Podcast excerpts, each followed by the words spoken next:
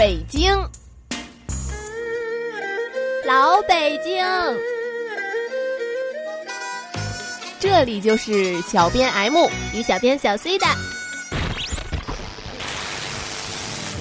寻找老北京的身影。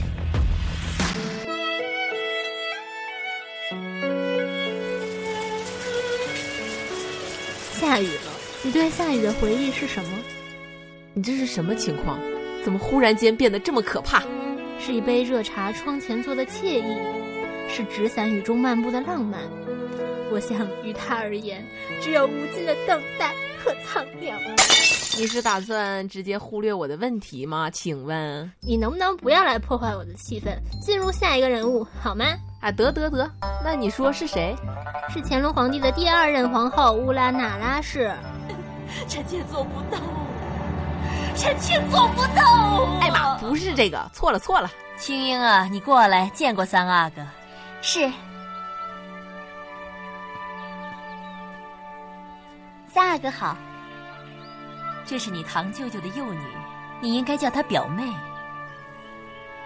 表妹，臣女小字青英，这才对嘛。她是乾隆皇帝的第二位妻子乌拉那拉氏，生于显赫家族，在后宫久居高位，一度问鼎皇后宝座，却没能善始善终。在一次南巡中得罪了皇帝，死后以皇贵妃之礼下葬，废除国丧三年，葬入妃陵。被塞进了纯惠皇贵妃的地宫。要说皇后的结局之所以那么悲惨，那和乾隆皇帝是有莫大的关系的。乾隆皇帝有一个重要的特质，那就是渣。乾隆皇帝二十五岁就继承了皇位，在位六十年间六下江南，造访江宁府、苏州府、扬州府、杭州府。下江南是干什么去了呢？官方名义自然是考察民情，以及带着母上大人游览江南美景了，是不是？实际上呢，这江南风光水软风轻的风景宜不宜人的小编也就不说了，但是这江南美女可是相当非常的十分的宜人呐，美景加美人看的皇帝是赏心悦目的，每次都是在温柔乡里不想出来呀。再加上这皇后对发妻，也就是第一任皇后富察氏念念不忘，更加使得继皇后显得可怜啊。富察氏是乾隆皇子时期的嫡福晋，出身名门，贤良淑德。从成亲伊始，小夫妻就非常的恩爱。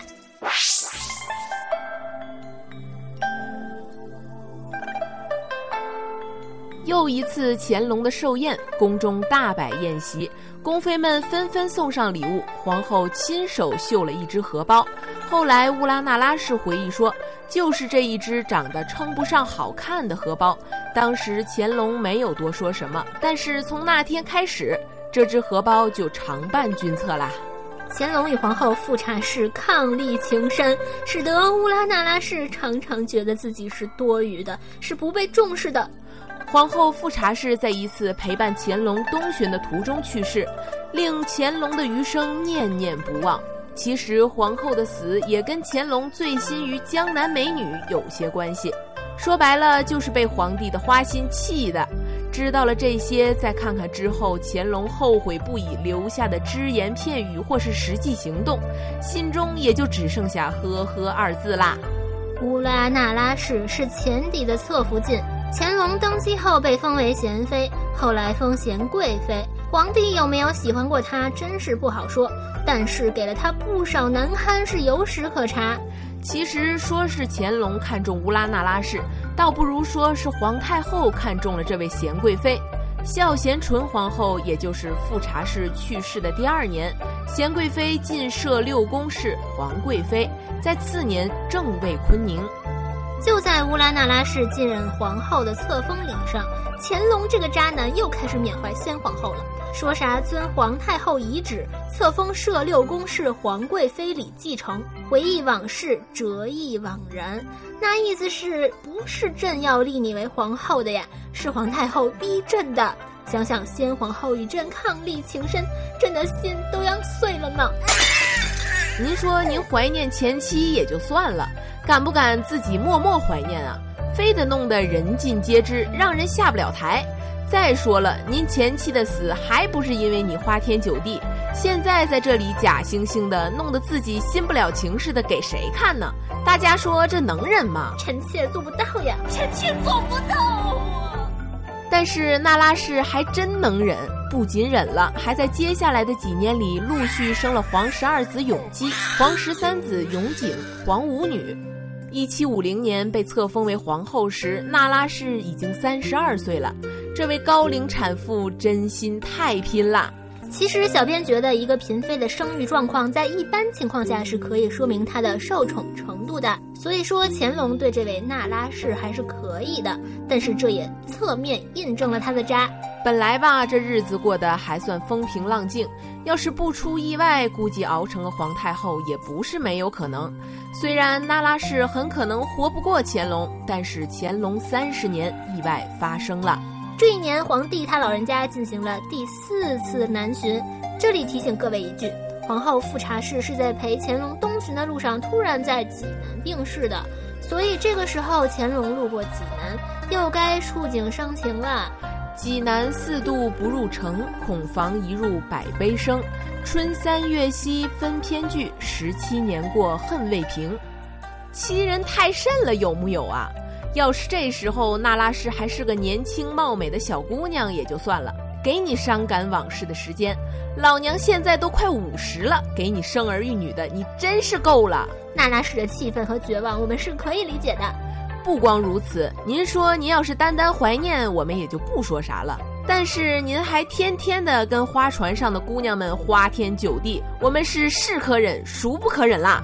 是日，乾隆皇帝正跟一帮姑娘风花雪月谈人生、谈理想，一帮侍卫和太监冲了进来，说了：“皇后娘娘，请您回去。”这下乾隆的颜面扫地了。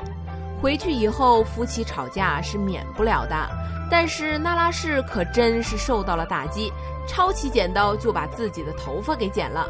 没有了爱，要这三千烦恼丝是干嘛的呀？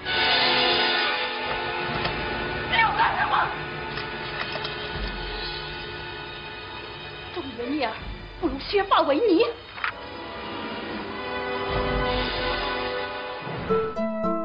不知道各位有没有被震到？反正皇帝是被震了，而且还震怒了。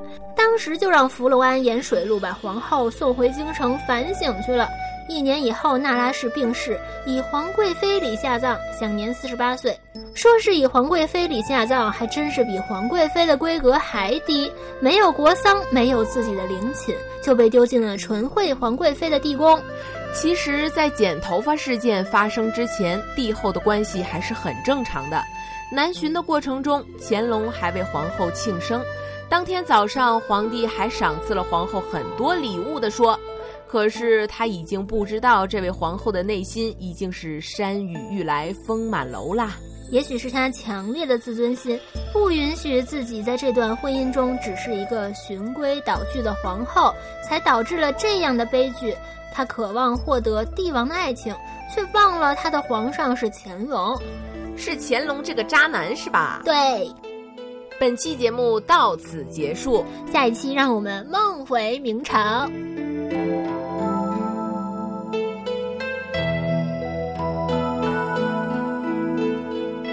初不经意的你和少年不经事的我。